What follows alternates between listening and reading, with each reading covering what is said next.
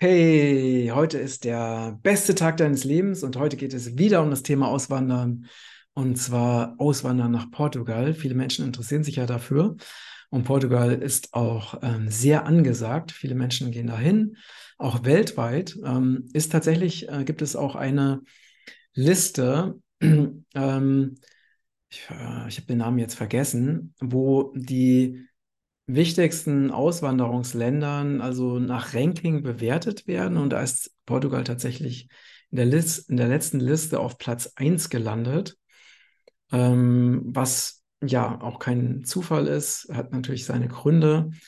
Und wir sind ja damals ähm, nach Portugal gegangen, weil wir, als wir in Thailand waren, wir waren ja sehr häufig und lange im Winter in Thailand, wurde uns immer wieder von Portugal vorgeschwärmt und es wurde gesagt, hey, in Portugal ist es ähnlich wie in Thailand und es ist noch in Europa. Und dann haben wir in, noch in dieser Corona-Pandemie uns überlegt, wo wir hinreisen können, ohne fliegen zu müssen, weil wir wollten äh, keine Masken tragen, wir wollten uns nicht testen lassen, impfen ja sowieso nicht. Und da war die einzige Möglichkeit, die einzige Reisemöglichkeit, die wir hatten, war eben das Wohnmobil. Und dann haben wir uns eben auch ganz gezielt Portugal deswegen ausgesucht, weil man da nicht hinfliegen muss, weil zum Beispiel Kanarische Inseln wäre auch interessant gewesen. Aber dann hätten wir diesen ganzen Quatsch mit Masken und Tests und so weiter mitmachen müssen. Und deswegen war Portugal das Land der Wahl. Und erstmal wollten wir es einfach nur kennenlernen, uns anschauen und sind einfach so ohne konkretes Ziel nach Portugal äh, und haben uns da auch einfach führen lassen, sind dann von Ort zu Ort gereist waren auf verschiedensten Campingplätzen oder auch nicht Campingplätzen unterwegs und haben einfach so die Natur und das Land kennengelernt. Ähm, und eine Zeit lang waren wir bei guten Freunden, ähm, haben bei denen gelebt, zwei Wochen. Und die haben uns einfach sehr, deutsche Freunde, die haben uns sehr viel erzählt über ihre Erfahrungen und sehr viel Wissen mit uns geteilt. Das war sehr super wertvoll. Also vielen Dank an dieser Stelle an euch beide. Ähm, und haben dann eine Zeit lang eben in der geografischen Mitte Portugals in den Bergen gelegt, gelebt und da auch uns intensiv mit Immobiliensuche beschäftigt. Also hatten den Plan, uns da niederzulassen. Und es war ein ganz interessanter Prozess, weil ähm, also viele Menschen, den, die wir getroffen haben, die haben uns eben davon abgeraten, ans Meer zu gehen, beziehungsweise auch an den Süden zu gehen, also an die Algarve zu gehen. Und wir hatten eigentlich von allen nur Negatives gehört. Und deswegen sind wir gar nicht auf die Idee gekommen, uns das mal selber anzugucken. Und irgendwann hatten wir so einen Abend, wo wir so ein bisschen gemeinsam visioniert haben und ich mich auch so an meinen Traum erinnert habe, am Meer zu leben. Und dann habe ich irgendwann zu Dana gesagt, weißt du, eigentlich war doch unsere Vision, am Meer zu leben. Warum sind wir denn jetzt in den Bergen? Und dann meinte Dana, ja, weil alle sagen, dass es am Meer einfach so schlecht ist. Und deswegen haben wir uns das einfach nicht angeguckt. Ähm, und dann haben wir gedacht, ja, also okay, also dann, wir gucken uns das, wir bilden uns jetzt unsere eigene Meinung, wir gucken uns das jetzt selber an und fahren einfach selber ans Meer. Und das war echt total interessant. Dann sind wir so besuchsweise ans Meer. Also wir hatten ja eine feste Location in, im Landesinneren in den Bergen in der Nähe von ähm, Olivero do Hospital. Und dann sind wir in den Süden ans Meer und haben uns ja sofort an diese Region verliebt und haben so gedacht, hey, die Menschen, die man da trifft, die äh, passen ja viel besser zu uns. Also man findet hier viel mehr digitale Nomaden. Also da in der Mitte hat man viel mehr Selbstversorger getroffen, was auch toll war. Aber es war einfach so ein bisschen andere Mentalität. Ne? Da ging es mehr so um äh, Selbstversorgung, alles selber machen, möglichst billig leben, möglichst günstig leben. Äh, und äh, war nochmal eine andere Welt als diese Online-Business-Welt, in der ja auch ich unterwegs bin. Ähm, und äh, ich bin ja auch so online mit sehr vielen digitalen Nomaden ver vernetzt, mit vielen Menschen, die online leben und arbeiten und ähm, auch sehr äh, spirituell unterwegs sind. Und das war nicht so ganz ähm, das Match in, in der Mitte, Da ging es mehr um so Themen wie möglichst günstig leben, möglichst einfach leben im Einklang mit der Natur, was ja auch absolut mein Ding ist. Aber wir haben uns da nicht so connected. Und im Süden hat sich das ganz anders angefühlt und da gibt es auch viel mehr Angebote, äh, Events und Tanzveranstaltungen und, und vegane Restaurants und ähm, oder eben Restaurants mit veganen Angeboten und vor allen Dingen das Meer. Ich liebe das Meer, ich liebe es am Meer zu sein. Äh, und das ist für mich einfach ähm, Lebenselixier pur am Meer. Ja, und dann haben wir entschieden, also unsere ganzen Pläne umzuschmeißen, nämlich dort ne, uns in der Mitte, in der geografischen Mitte niederzulassen und wirklich ins Meer zu gehen. Und da leben wir jetzt und es fühlt sich wirklich richtig an, es fühlt sich energetisch richtig an. Wir haben da unsere Community, wir haben da unseren Platz jetzt in, in Lusch und äh, lieben das Meer, die, Abwechs das, ne, die Abwechslung, diese wundervollen Strände. Und jetzt bin ich auch, äh, also bisher schwärme ich ja nur. äh, ich bin noch bei den Vorteilen, aber es gibt natürlich auch Nachteile und die möchte ich auch ganz offen und ehrlich mit dir teilen. Ähm, was wirklich wunderbar ist, ist hier einfach die Natur, ist das Meer, die Strände, die Wärme. Auch selbst im Sommer wird es hier nicht so heiß, weil immer Wind weht. Ähm, also der Sommer ist hier auch super angenehm. Also äh, trocken und sonnig, aber selten wirklich richtig heiß. Und selbst nachts ist es, kühlt es in der Regel so ab, dass man gut schlafen kann. Ähm, was ein bisschen anstrengend hier äh, war jetzt im Sommer, ist dieser permanente Wind, der natürlich zum einen dafür sorgt, dass es nicht zu heiß wird, aber zum anderen äh, bist du halt auch immer, in, hast das Gefühl, du bist immer im Sturm eigentlich. Ich habe schon äh, so zu Freunden gesagt, also bei diesem Wind, wenn das in Deutschland wäre, dann würden die permanent Sturmwarnungen aussprechen und Panik machen, dass äh, bald ein Megasturm kommt oder ein Megaorkan. Und so ist es hier eigentlich äh, im Sommer eigentlich die ganze Zeit. Also äh, nicht nur Wind, sondern eigentlich gefühlt richtig Sturm. also für alle, die Wind mögen, ist es äh, wirklich perfekt. Ähm, und ja, diese, diese wunderschönen, vielfältigen Strände, die so unterschiedlich sind. Also du fährst zum nächsten Strand und äh, bist wieder in einer ganz anderen Welt, was einfach wirklich äh, ein Traum ist, dass du dir immer aussuchen kannst, zu welchem wunderschönen Strand du jetzt mal fährst, um wieder in einem ganz eigenen Stranduniversum zu sein. Äh, was toll ist, sind diese Märkte mit diesen frischen Früchten, mit diesem frischen Gemüse, wo du wirklich für wenig Geld, also die tollsten Lebensmittel in Bioqualität bekommst. Natürlich muss man darauf achten, dass es eben nicht gespritzt ist und dass es biologisch angebaut wird. Ähm, und aber auch gerade auf diesen Märkten oder auch im Bioläden findest du so, also qualitativ hochwertige Sachen, die man, finde ich, in dieser Qualität, also in Deutschland nicht bekommt. Ähm, das ist ein, ein Riesenvorteil. Die Menschen sind sehr freundlich, in der Regel super freundlich, super offen, super hilfsbereit.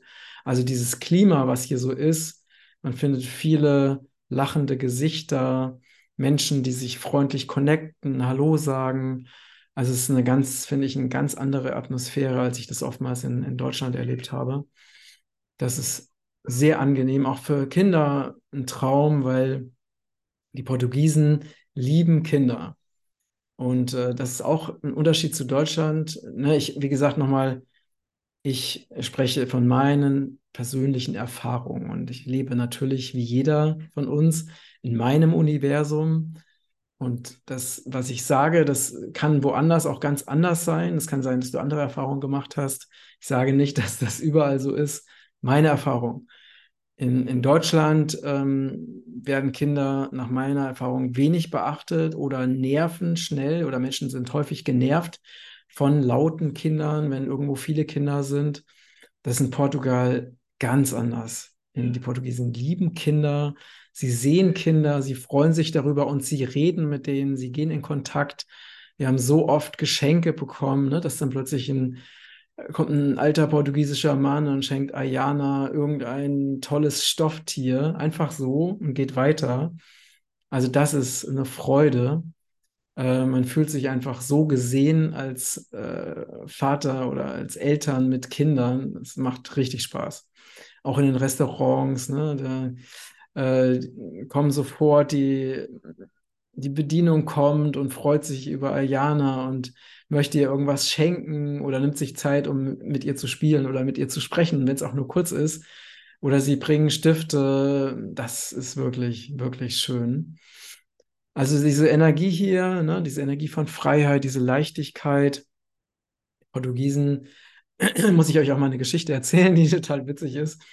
Ähm, also was hier nervt, ist, dass äh, es gibt also eigentlich so gut wie keine Polizeikontrollen. Also Radarkontrollen habe ich noch nie gesehen. Polizeikontrollen gibt es auch eigentlich so gut wie nie. Aber wenn es die gibt und man kriegt eine Strafe, dann ist es echt schmerzhaft. Also es war zum Beispiel so, dass unser TÜV war abgelaufen. Wir wussten es aber nicht, weil wir dachten, dass der TÜV für ein Jahr gemacht wurde, aber er wurde aus irgendwelchen Gründen, die haben mir das auch irgendwie erklärt, ich habe es nicht, nicht kapiert, war der TÜV nur ein, ein, halbes Jahr und dann war der TÜV abgelaufen. Und dann wurde Dana angehalten und das hat uns direkt 250 Euro gekostet. Also was mich richtig geärgert hat, weil wir den Tisch, TÜV ja gerade erst gemacht. Und ich bin dann zu meinen Mechanikern gefahren und habe denen das erzählt. Und die meinten, ja, das ist normal. Und dann habe ich gesagt, hey, in Deutschland, da war auch meine TÜV-Plakette abgelaufen, da habe ich ein, eine Strafe von 10 Euro bekommen. Dann lachten die total und meinten, äh, ja, wenn das bei uns passieren, wenn es bei uns so wäre, dann würde niemand den TÜV machen lassen. und das fand ich total witzig. Und ähm, was, was wiederum irgendwie erfrischend ist, ist, dass äh, wenn du nicht durch den TÜV kommst, dann kannst du einfach, dann wird halt einfach der TÜV bestochen und dann kommt man halt durch den TÜV. Weil hier fahren teilweise so alte Gurken rum, die so schon, also wenn man die anschaut, schon auseinanderfallen. Äh, und wie kommen die durch den TÜV? Indem, ja, man einfach ein bisschen Geld rüberschiebt. Also das finde ich irgendwie auch erfrischend. Ähm, aber das hat natürlich auch Nachteile, weil natürlich so es auch sein kann, dass durch Bestechung ähm, Luxusvillen in irgendwelche Naturreservate gebaut werden. Das ist also die Kehrseite davon. Aber ich mag so diese Lockerheit. Ne? Oder äh, eine andere kleine Story, dass äh, in der, während der Corona-Pandemie äh, wurden Bänke, wo mal die alten Portugiesen saßen in so einem Fischerdorf, wurden die Bänke halt mit rot-weißen Bändern abgesperrt und die Polizei kam und hat gesagt, hier, wir müssen äh, die Bänke absperren und steht mal bitte auf. Dann sind die aufgestanden äh, die alten Leute, ne? Und dann wurden die Bänke eben mit diesen rot-weißen Bändern eben abgesperrt. Und dann fingen die halt an, miteinander zu quatschen, so wie das äh, Polizei mit den alten Männern, wie das in Portugal so üblich ist. Und noch während die miteinander geredet haben, äh, haben sich die, die portugiesischen Fischer einfach wieder auf die Bänke und auf die rot-weißen Bänder draufgesetzt ja, die Polizei hat nichts gesagt und ist weggefahren und das war's. Ja, und das war eben die Umsetzung der Maßnahmen dort in vielen Bereichen. Also sehr erfrischend, sehr angenehm. Also die Portugiesen, die halten sich einfach auch nicht an Regeln und Gesetze. Hat zum Beispiel den Vorteil, dass man, Freunde von uns haben illegal einfach gebaut und das funktioniert. Ist super billig, äh, ist nicht legal, kannst du natürlich das Haus auch nicht als legal verkaufen, aber es funktioniert an vielen, vielen Stellen. Ähm, also da gibt es andere Möglichkeiten als in Deutschland, was ich einfach erfrischend und angenehm finde. Und ja, und dann gibt es natürlich auch einen Haufen Nachteile. Also gerade hier an der Algarve. Ne? Also ein Nachteil, an dem ich zum Beispiel arbeite, ist, dass es äh, zu trocken ist. Also auch jetzt ist es zu trocken. Ähm, Im Sommer regnet es zu wenig oder eigentlich gar nicht in der Regel. Im Winter regnet es in den letzten Jahren auch viel zu wenig. Das heißt, die Stauseen sind leer, die Grundwasserspiegel sinken. Ähm, und es dürfen zum Beispiel keine Brunnen mehr gebohrt werden, damit der Grundwasserspiegel nicht weiter sinkt. Aber mit Bestechung gibt es dann auch wieder ähm, zum Beispiel Avocado-Farmer, die dann einfach das doch durchziehen und dann einfach das Grundwasser leer pumpen mit ihren Brunnen. Also ich weiß von einem Avocado-Farmer, der hatte die Genehmigung für vier Brunnen, hätte eigentlich gar keine bekommen dürfen, hat stattdessen 22 Brunnen gebohrt auf seinem Land. auf seine, äh, seine Avocado-Monokultur und Avocadobäume brauchen sehr viel Wasser.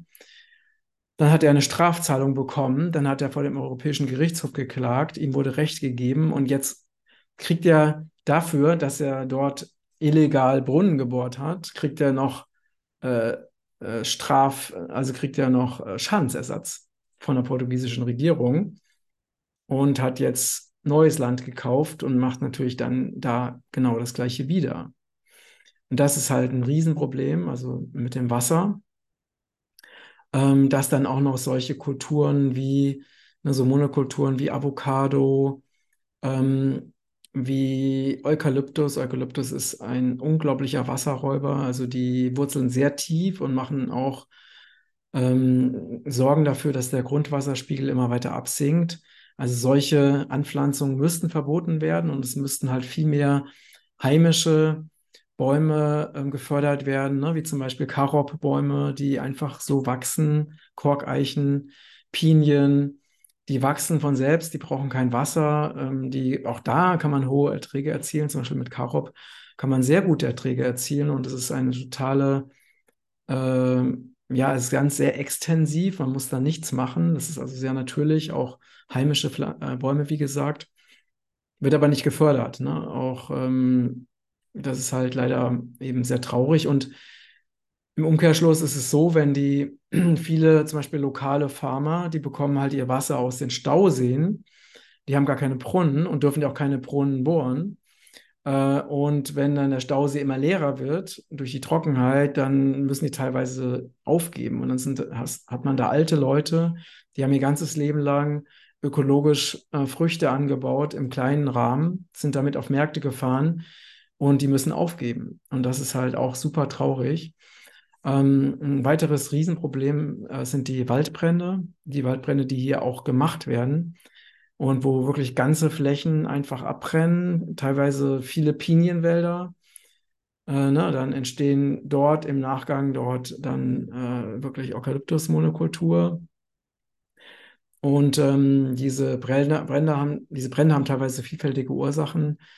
Also dass ähm, zum Beispiel die Feuerwehr oder ja, genau, Feuerwehr ist nicht staatlich, ist äh, zum Beispiel Fl ähm, Löschflugzeuge kommen von spanischen Unternehmen, die mehr Geld bekommen, wenn es Brände gibt, also haben die ein Interesse daran, dass es brennt. Die, also nach Beobachtungen von Menschen, mit denen ich gesprochen habe, die das persönlich gesehen haben, äh, werden diese Brände auch nicht vernünftig bekämpft. Das habe ich also schon von vielen Seiten gehört. Das heißt, die fliegen zum Beispiel nicht, zehn Löschflugzeuge fliegen nicht auf eine Stelle, um wirklich da den Brand einzudämmen, sondern sie fliegen kreuz und quer und löschen halt ein bisschen, sodass die Brände sich gar nicht, äh, sodass die weiter brennen. Oder teilweise wird auch gar nicht gelöscht. Äh, haben auch habe ich auch schon von Leuten erzählt, dass die wirklich dass die Feuerwehrleute denen nicht helfen durften, äh, während die da darum um ihr Leben gekämpft haben und darum gekämpft haben, ihr Land zu retten, ähm, durften die ihnen nicht helfen, weil sie gesagt haben, wir haben keinen Löschauftrag. Ne? Und das ist, und teilweise werden die Menschen mit Gewalt, also aus ihren Gebäuden geholt, mit der Begründung, ja, wir müssen ihr Leben retten, aber dadurch und die bekommen dann Strafen, wenn sie nicht evakuieren, wenn sie nicht rausgehen. Aber dadurch sind da auch kein, keine Menschen, die dafür sorgen, dass eben das Land geschützt wird oder das Land eben vom, vom Brand gerettet wird. Und da laufen halt wirklich sehr, sehr üble Sachen, ne? bis hin zu, dass eben Menschen und Tiere einfach sterben und ähm, dass dann eben genau dann die, die Feuer ausgebracht werden, auf welche Art und Weise auch immer, wenn halt besonders starker Wind ist und so weiter. Ähm, also das ein Riesenproblem. Wir hatten ja auch Feuer in der Nähe diesen Sommer. Also wir haben teilweise auch das, diesen Brandgeruch hier in Lusch gehabt. Da sind Riesenflächen abgebrannt, ja, total traurig mit alten Pinienwäldern. Ähm, ja, das ist ein großes Problem. Dann äh, haben wir die Wohnsituation. Die Wohnsituation hier ist auch wirklich verrückt, weil hier sind ohne Ende Luxusvillen und diese Luxusvillen, sehr viele stehen leer. Also wir sind hier jetzt gerade in so einem Kondominium. Das Kondominium ist praktisch so eine Art Anlage mit 20 Reihenhäusern. Und diese ähm, sind selbst im Sommer fast alle leer. ähm, also jetzt auf unserer Reihe waren hier selbst im Sommer waren wir die einzigen, die hier gewohnt haben. Und dann kommen mal welche für eine Woche oder so und dann sind die auch wieder weg. Und das heißt, es gibt unglaublich viele Leerstellen. Normalerweise ist der, der Sommer der Haupttourismusmonat, wo hier auch alles voll ist. Also die Strände sind voll, was auch eben oftmals, da muss man schon wissen, wo man hingeht. Also ist es nicht so angenehm, ähm, an bestimmten Stränden zu sein, was einfach super voll ist. Und du hast halt alles verstopft, die Straßen und einfach, weil die ganzen Portugiesen hier Urlaub machen im Sommer. Aber gut, das ist Juli, August und dann im September ist es auch wieder anders.